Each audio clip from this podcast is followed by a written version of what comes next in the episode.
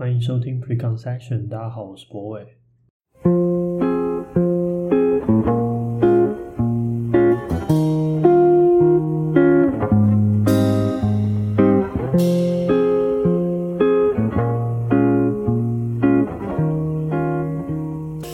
欢迎收听今天的节目。好，大家好。嗯，这周真的蛮忙的。就算是刚好很多最近好多事情要发生，就是我们周花的那个戏，这个叫什么要改版，所以会做了很多调整，也算是处理很久。可是最近就是准备要上线，然后之后也会再出一版。这次是我们自己做的月日历，这就没有小光的帮忙，哇，感觉有点感慨。但是反正就是事情撞在一起，所以这周这阵子就变得好忙好忙。不过这这周有发生一件有趣的事情，就是我一个朋友的朋友呢，他透过他的 YouTube 频道分享了我们的我的 Podcast，然后，呃，我觉得有趣的点在于，就是他他在介绍我的 Podcast 的时候，里面有一个有一个呃有一个这叫什么，就是有一个叙述是说，大概意思就是说我这个 Podcast 呢，就是娱乐性不强，所以。如果要听的话，要要注意，就是它并不是一个轻松听的一个 podcast 这样子。然后，当然我我做这个 podcast，我也说，我也有那个自觉嘛，就是我知道我可能并不会像可能大部分的 podcast 比较呃轻松有趣，我都讲一些我可能自己觉得呃我自己可能我我也知道它可能有一点点就是会必须要。多想一点，不是那么轻松的感觉。但是看到别人在介绍我的节目，然后是用这种方式，我就觉得哇，我我的节目现在已经需要有那种，就有点像那个投资理财需有风险，购买前请详阅公开说明书那种感觉，就是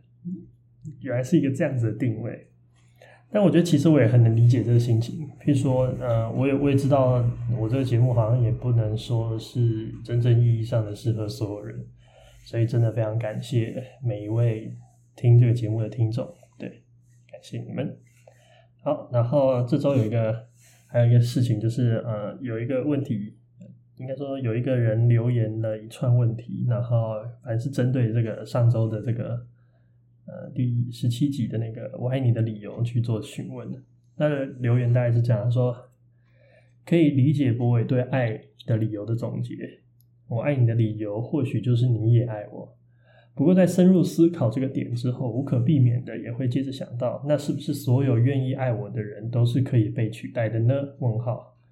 我爱的如果不是他这个人的本质，而是因为他爱我，那假如今天愿意爱我的人其实不止他一个，那在这样的爱中，取代性是否就存在？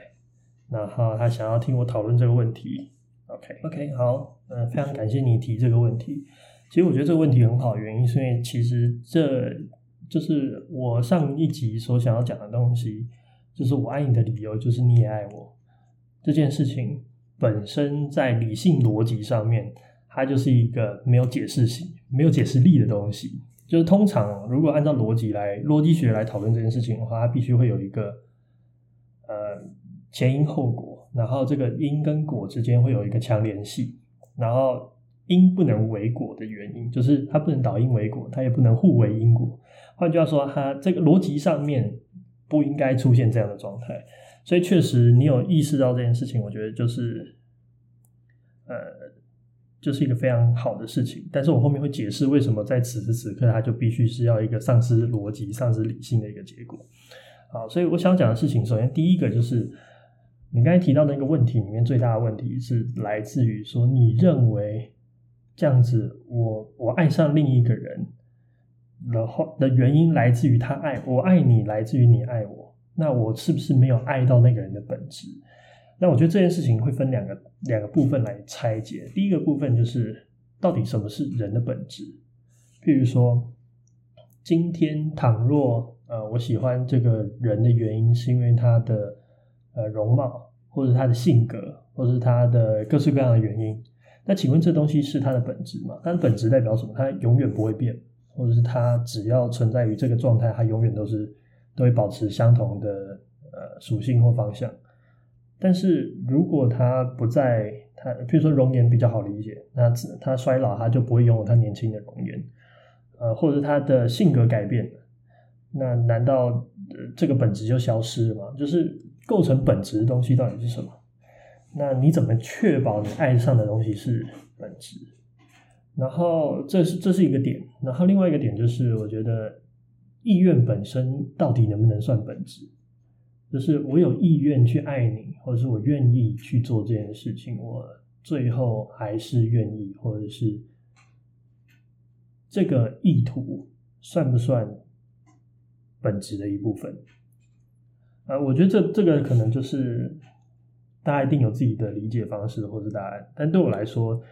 就是如果你建立在一种 personality，或者建立在某一种特性。然后你认定这个特特性，首先你必须要论证这个特性属于本质。好，那这个我觉得这第一个这个论证的过程就有问题。然后第二个问题就会变成是，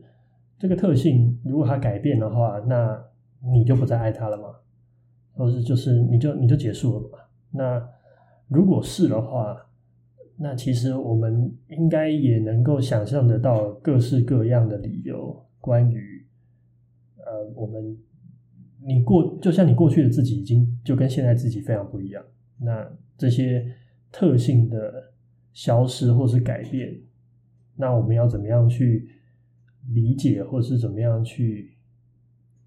聊呃经验这种长时间或是这种白头偕老的情感本身的状态是什么？我们要怎么解释这种事情的存在？对，然后最后就是我觉得。它的取代性，呃，有一个前提，有一个很大的限制，就是，譬如说，你爱我，但是不是每一个你爱我都能触发我爱你。所以换句话说，不是说任何人，所有爱我的人，呃，都彼此产生取代性。因为其实真正能够让我因为你爱我而我爱你的人，可能就那么一个，或是没有，或是非常非常少的存在。那。所以，对于其他爱我的人来说，他也不会跟那个唯一可以触发让我爱他的人有取代性。所以，我的我的想法是这样，就是他有点像偶偶像歌手，就是总是有非常多粉丝，那个每一个粉丝演唱会都在大喊“叉叉叉我爱你”，但不代表啊，这些偶像歌手真正愿意谈感情的人是这些粉丝。那这些偶像歌手的爱人们，我相信他也确实会在演唱会喊出“叉叉叉我爱你”，就是他也爱那个歌手。但只有那个，只有在某些特殊的情况之下，那个歌手才会触他的“我爱你”才会他的“你爱我”才会触发“我爱你”这个状态啊。然后最后再讲，就是我知道他有逻辑上的，归根究底，它有逻辑上的不精准。但是我想要表达，其实就是这样子的不精准，因为我觉得真正合理的状况，就是永久或是持久这件事情，它不是一个。就理性来说，这件事情不会存在，或是不可能，很难存在。维持 maintain 一个东西是很耗成本、很耗功能。所以，如果你真的要讨论一件事情能够怎么样持久或是永久的话，它最后能够归纳的点，一定不是一个非常理性或是逻辑缜密的理由。它必须要在理在理性上面做到一种闭环，做到一种。呃，做到一种不合理，它才会有可能持久。那就是，对，就是我觉得这才是一个合理的状态。但是不是因为它的不合理，这件事情又不存在？有可能是，也有可能不是。因为我觉得理性上的理性上的归因，它不能包裹这个世界的所有规则。就是理性能够处理的真实，其实是有限的。我觉得这件事情大家一定要很认真的思考。就是呃，你不用相信，但是你可以思考一下这件事情。就是理性它能够处理的世界，不是全部的世界，它只有一部分的世界可以被理性处理。所以我们必须要把一部分的解释权让渡到一种。我们尚不知、尚无法用理性解释的领域里面，来讨论，我们才有可能接近理解这个世界。对，好，希望我这个回答能够，呃，能够回答这个问题。好，那我们来讲今天的主题吧。今天这个主题其实我原本我原本想要讲一些跟毕业有关系的东西，因为最近好像是毕业季嘛，然后我们自己异语我画的那个小帮手，其实有一些也是准备要从大学毕业，然后我就觉得哇，很很年轻很有感受。但是我就觉得，我在我在想这个主题的时候，我就一直一直往后想，就想到这种呃跟笔试比较有关系，因为我觉得呃每一年就是每一年的毕业季，就是有一群就是你社会上就有一种风气，就好像一群新生出来到这个社会，然后就会有一种接纳的问题，就是比如说可能对这个像我们那个时候就有那种什么烂草莓族啊，或者是呃什么。七年级生、八年级生就是怎么样，或者是呃千禧世代，就是我觉我觉得他总是在这样子的时节，他会创造一种两群人。那这个两群人，他是来自于这个初入社会的年轻人跟已经在社会里面的人的一种一种割裂的存在的的互相形容的过程。那我我觉得这件事情反而是让我觉得嗯。这个时节会特别有感受的一件事，所以我就想要聊这个主题。啊，所以我我觉得要从这个主题要开始聊，我觉得必须要先召唤一种感受，就是我我相信大家在成长过程之中多多少少一定会经历一种感觉，就是譬如说一群人一起在批评一个事情或是一个人，或者是他会有一种讲八卦或者是说聊是非那种感觉。我好老的词，反正就是。我我觉得大家多多少少会经历这件事情，然后呃，虽然它不是很光彩的事啊，就是我们会觉得这件事情在道德上面是有点有瑕疵的，比如说它可能某定程度上也成为霸凌的一部分，但是我觉得大家多多少少是理解那是怎么一回事的，对，就是对我们来说，就是我们要去透过我们在一群人一起讲一个人的八卦。或是讲一个人的是非的时候，其实那时候你会产生一种很特别的感受，那种感受有点难说明，但是你会觉得在讲话的这一群人，或是跟你聊天的这些朋友们，你们是一起的，然后这种一起的感受是会觉得很安全、很安心。然后，因为呃，可能大家会想说，哦，安全安心可能来自于一种你知道别人没有在讲你坏话，因为你正在讲别人坏话的那种状态。但事实上，我觉得这件事情更多的是来自于一种你在此时此刻觉得自己还不错，就是你不是糟糕的那个人，你你是你是在谴责这个糟糕，或是参与谴责这个糟糕的人，所以你不是糟糕的人。所以你是一个相对，呃，相对好的状态。我觉得人的一生啊，就是有一个目光是绝对无法逃脱的，那个逃那个目光就是你自己看待自己的方式。然后这件事情就会是永远人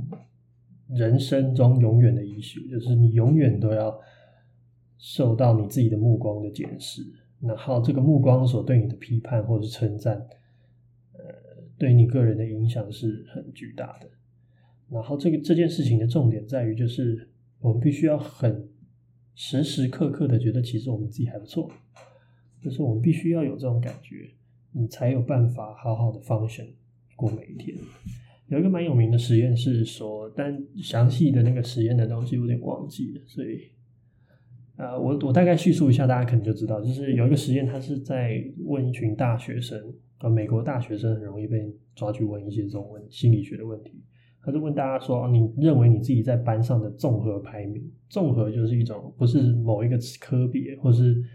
呃某一种学术能力，而是这种比如说人际关系，然后加 plus 呃学业关系、学业表现 plus 呃积极，或者比如说实习的能力或什么的。反正它综合是一个非常模糊的一种，它不是一个清晰的界定。”简单讲，他就是大概感问大家说，你感觉你自己在班上的排名是怎么样？综合而言，就是 overall 的来看这件事情。然后，呃，调查结果也蛮有趣的，就是大概有超过一半的人认为自己是在一半以前，就是他的排名是靠前的。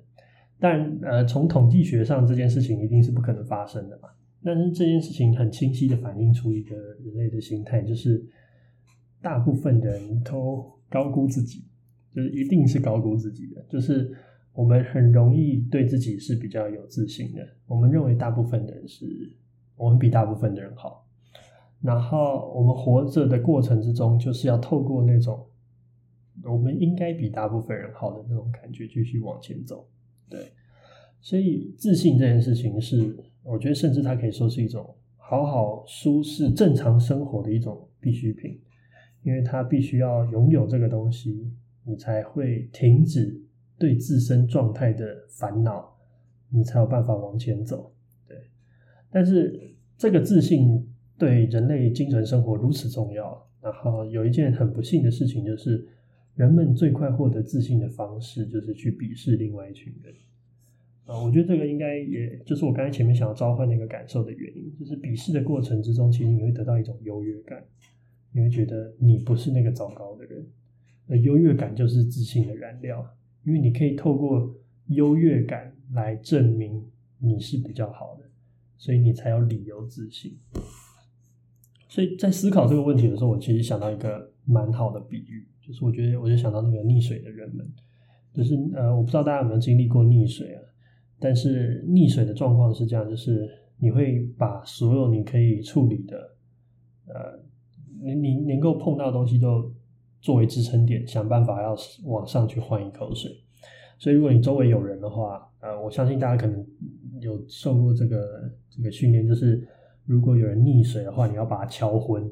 或者是。因为其实溺水的人是很危险，他会一直压着你往下，然后为了要换气，你要想办法把他状态就是呃敲昏，或者是想办法就是让他不要再如此激动，你才救他，不然你其实也会有生命安全的危险。所以我觉得这这鄙视别人获得优自信心或是优越感的那种状态，其实就像这些溺水的人们，他必须要透过把周围的人往下压来换一口气。但是随着你吸到的那一口气的过程之中，其实那些被你下压的人，就是在那个窒息的痛苦里面。所以其实我觉得它是一个很怎么讲，就是很很廉价，然后很很伤害别人的一种获得自信的管道啊。但是这件事情，因为它如此容易。如此轻易，所以其实我们很容易透过这样子的方式来获得自信。所以刚才前面讲那个毕业季造造成的这种呃两代之间的标签也好，或者是互相的，我不要说到鄙视，但是互相瞧稍微有一点瞧不起的状况，其实是我们一个在我们出社会呃也不用出社会，就是在我们的人生之中常常面对的一种状况。我们常常被鄙视，或是被。我们常常面临鄙视或是鄙视别人，对，我觉得这个这件事情其实也蛮有意思，在于就是呃，我们好像对上一代有时候会有一种看不起，比如说你父母辈叫你做的事情，你会觉得很逊啊，就是那个时候有听过人家说，反正就是如果你你想看你高中的时候或是国高中的时候，你穿一件衣服，然后你爸妈觉得哇很好看，那对你来说这绝对不是一个赞美，你会觉得你的东西是逊的。或者是我们常常会对下一代有一种嘲讽，比如说啊，比如说我那那个呃，比如说抖音的使用者，就是我那天听到那个抖音一响，父母白养哦，我觉得 真的是蛮命的。但是这件事情就是一样的道理，就是我们会对下一代有一种讽刺。虽然我不知道在听收音呃听这则 podcast 的你有没有玩抖音，但是我先跟你说，我我是。有在看抖音的，那我没有那么明确的觉得他们是，当然有部分内容我是觉得蛮白痴的，但是我没有那么明确觉得这所有的使用抖音的状态都是糟糕的啊。但我想要讲的事情是，呃，其实很常发生这样子的社会文化，比如说我们会有那种阿姨红的嘲讽，就是我们觉得阿姨会有一种。应该是有点类似紫红色的存在，然后那个颜色会是他们最喜欢，然后我们觉得可能比较俗，或者是我们对下一代的选择或他们的那种状态也会有一种轻视的东西。我我觉得这件事情很好，很好发现。呃，我这边也不需要完全举例，但是你可以理解，我们这个社会需要那种立竿见影的自信。就是当我去嘲讽他们使用抖音的时候，或是当我们去嘲讽他们的穿衣品味的时候，它就好像打吗啡一样，我们就马上会得到一种我们觉得我们比较好，我们是优越的状态，然后进而补充一种叫做自信的能量，然后我们就可以很快的见效。然后就是因为它如此立竿见影，如此像打吗啡一样，它就会有一种上瘾的状况，就是有些人就是只能用这种方式来获得自信，但它也一如吗啡一样。或是一如所有的毒品一样，它并不是一个非常健康的来源。但其实，我觉得你也可以想象一件事情，就是我们现在对抖音的嘲讽，可能跟五四运动、胡适他们推白话语运动的时候，那个时候的批评是很雷同的。那时候的批评很多是在于他们觉得，呃，胡适他们把文言文变成白话文之后，是把东西变得浅薄。那其实它就很像我们现在对一些抖音的状态的一种批评，呃，或者是我们现在觉得阿姨身上穿的这样子的颜色是非常过时不入流了。但其实你仔细想一下，你会知道，不管什么事情，时间到了都会过时。就是现在，呃，比如说前一阵子我比较有印象，是周汤豪有穿一个什么亮绿色的那种 style，就是那种亮亮荧光色的东西。说不定未来也会有一种叫做阿阿姨阿姨荧光，或是阿北荧光的那种说法，就是来指称我们这些人老了之后觉得很潮的东西是长这样。所以，其实我我想讲的事情是，你会发现你，你必须要很清晰的认知到一件事，就是你以前就是那些小孩，你以前就是那些下一代，而你以后也会是那些大人，你以后也会是那一些老一辈。那我们就像同一个。同一个那个同一条河流的前后段，山泉的小溪跟出海口都是我们的必经之路。所以理解这个顺序之后，你才有可能去做一个，你才有可能去做一个比较正确的评价。呃，譬如说，抖音里面其实它也是，它固然也有了一些乐色，但是它也有很棒的东西。就像白话文运动里面，我相信。也会有一些写的很烂的白话文，不是每一个人都像胡适或者是周树人或就是鲁迅他们那样子的状态能够写得这么好，一定还是有一些很糟糕的东西，只是我们不一定有办法看到。像前一阵子我印象中有一个，应该也是抖音的吧，就是有一个有一个豆芽菜女孩，然后如果大家没有看过的话，可以搜寻看看，但是就是。他在讲的事情就是一个女孩，她其实也是一支短影片，一个抖音影片。然后她就是透过她的生活去探讨了时间的流逝，还有人们的一些心态的过程。然后我觉得就拍的非常非常好。我不知道大家知不知道我在说什么。如果我待会可能把这个连接放在我的这个说明栏里面，大家有空可以去看一下。就在这么迅速的时代，他用这么短的时间给我一种心灵暴击的那种感觉，我真的觉得超棒的。就是那个抖音影片真的拍得非常好，然后我有非常多朋友都传给我，因为反正他们的意思大概就是说，如果你要拍的话，请拍这样的东西。然后我觉得这这件事情就是，这就是属于抖音里面好的东西。所以我想要讲的事情是，呃，西塞罗说过一句话，说只了解这个时代的人，只是只只了解这一代的人，只是个孩子。就是我们必须要理解。上一代甚至理解是到下一代，就是这些东西会变成，呃，你真正去了解或者是真正去理解彼此的一个很重要的管道。然后我们不要再用一种透过降低他人或是贬低他人来获得自信心这么廉价的手段来认为自己很棒。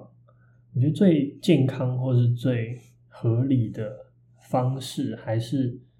你试图的建立一个通用的标准，譬如说，在我看来，这个抖音里面这个豆芽菜女孩所拍的这个抖音影片是非常好的一个影片的类型。那它的好的判断标准，并不是建立在这是不是呃，这是小朋友使用的抖音，还是这是。呃很优秀的电影导演使用的胶卷拍出来的东西，他的判断标准是在于这个影片本身给我的感受和他启发我的东西是很真实。我不管在哪，他用哪一个手段拍出来，我都应该要觉得他好的状态。所以我觉得，呃，我们试着要做的事情比较像是我们让自己成为很棒，我们觉得好的那个东西的一部分。然后这个时候，你称赞你自己，就是你获得自信的那个状态，其实是相对有底气的。你不是透过别人的状态来判断你自己的好坏，而是你透过你自己现在建立的一种判断模式，或是建立的一种标准来去认知到此时此刻的你是好还是坏。我觉得他才会有一种真正意义上的学会游泳的换气，而不是那种把人家拉下去，然后拼得一口气的状况，或者一种。你才终于有机会获得一种比较健康的自信心来源，对。但节目的最后，我要来一个回马枪啊，就是，呃，我必须要承认，就是我觉得如果有需要的话，我们需要那一口气的话，我们是可以打那一剂吗啡的。就是我并不觉得，就是我想到这边之后，我不觉得，嗯，怎么讲呢？就是如果真的有必要的话，我是觉得。因为拥有自信，或是觉得自己是好的这件事情，他妈太重要，所以我觉得在比例原则之下，我可以理解有时候必须要打那一剂吗啡。关于那个前面那个溺水的比喻，我之所以会这么清楚，其实是因为我小时候就有这样的经验，就那个时候我跟我弟跑到一个游泳池里面，然后我弟不知道为什么就就跑到那个比较深水的地区，那个时候我们大概就只有。四五岁吧，所以反正我弟那个时候就率先溺水了，然后身为哥哥就跳下去要救他，但是很明显的就是没有用嘛，因为我弟就开始压着我往下，然后让他去换那一口气，所以在那个情况之下，我我觉得就是很深刻，就是我当下就我能够记得那个情绪，我也不知道为什么，就是反正对我来说可能就是一个生死的那种感觉，但是。当下我并没有对我弟的这样的行为愤怒，就是可能我慌张多于愤怒，但是我觉得更重要的事情是，我就算哦，我我们后来当然很顺利的得救啊，但大家不要担心。呃，但是就是在这个 situation 底下，其实我不会对我弟愤怒，我明白这是他此时此刻最合理、最该做的选择。对一个四岁五岁的小孩，这是他不得已的举措，就是他也没有更好的选择。然后那个当下，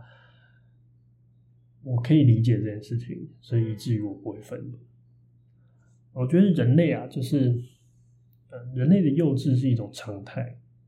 然后幼稚这件事情的本质，通常意味着一种方便或是一种直觉，但幼稚本身不是错的。幼稚大部分的原因来自于一种局限或是无力的结果。然后，如果要回看我们所认知中的历史，你其实很大一部分的你可以理解人类的历史的发展进程，就是在自信与自卑之间的交错。譬如说，呃，文艺复兴时期的人，他们就觉得自己不够强，他们觉得古希腊人最厉害，所以他们去。透过呃十三世纪呃十三十四世纪那个时候，他们就透过去理解古希腊的那些呃故事跟传说，还有所有的事情，他们创造了一场文艺复兴。可是，一样的道理，就是在科学革命或是工业革命那个时候的人，觉得自己超强的，他们创造出来的东西是远超于过去人类社会的各种总和的结果，所以他们其实也是一种极度自信的状况。然后，人类的历史其实就是在一种。我们觉得自己自己不错，然后有一阵子之后又觉得自己不太行，然后又觉得自己行。所以其实你你可以发现，所有的人就应该说人本身如何看待自己这件事情，比我们自己真的是什么东西更更更影响我们自己。我觉得它就有点像那个。电影里面演的那种催眠的那种状况，就是你你不你被一个催眠师催眠，你力大无穷，然后电影或卡通里面最后你就是真的力大无穷。但我觉得有时候，呃，人生就是这样，就是你必须要先相信自己力大无穷，你才有机会披荆斩棘。然后这件事情是一种是一种必然，或是一种，如果你真的要讲的话，可能甚至可以扯到唯心主义、唯唯心论的一种论调去去思考这件事情。那我们今天就不展开到这么多。那、嗯、大概就是我今天想讲的东西吧。对啊，好，那今天节目就到这边，大家晚安。We used to be friends in a frame of a big light to myself. Let it burn. This love burns. A small part of my brain. And I can understand.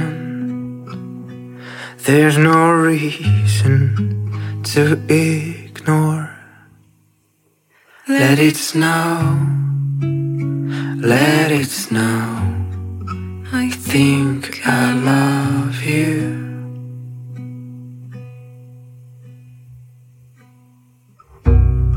But the winter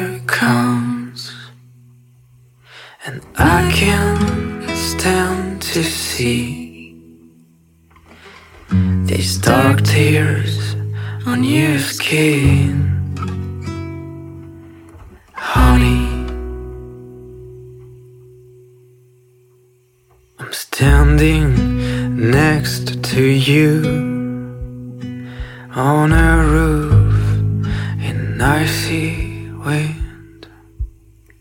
Your eyes turned to the stars you're shaking.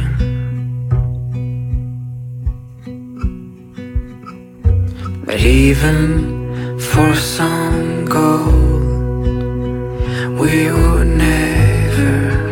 be elsewhere. We smile and we breathe.